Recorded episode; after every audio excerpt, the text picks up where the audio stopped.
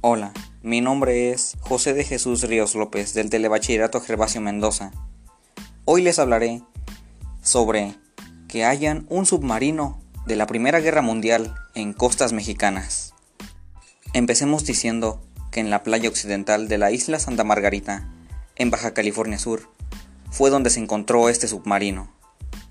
Y su historia es la siguiente.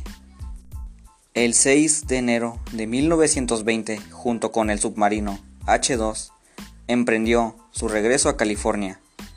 Al anochecer del 12 de marzo, en medio de una tormenta, el submarino H-1 encalló a 365 metros. El descubrimiento de este submarino fue muy importante, porque ahora forma parte del gran rompecabezas histórico de la navegación en el Pacífico mexicano que especialistas de la Subdirección de Arqueología Subacuática del INAH intentan armar. Para este descubrimiento se tomó en cuenta la fotogrametría. Esta herramienta fue muy útil.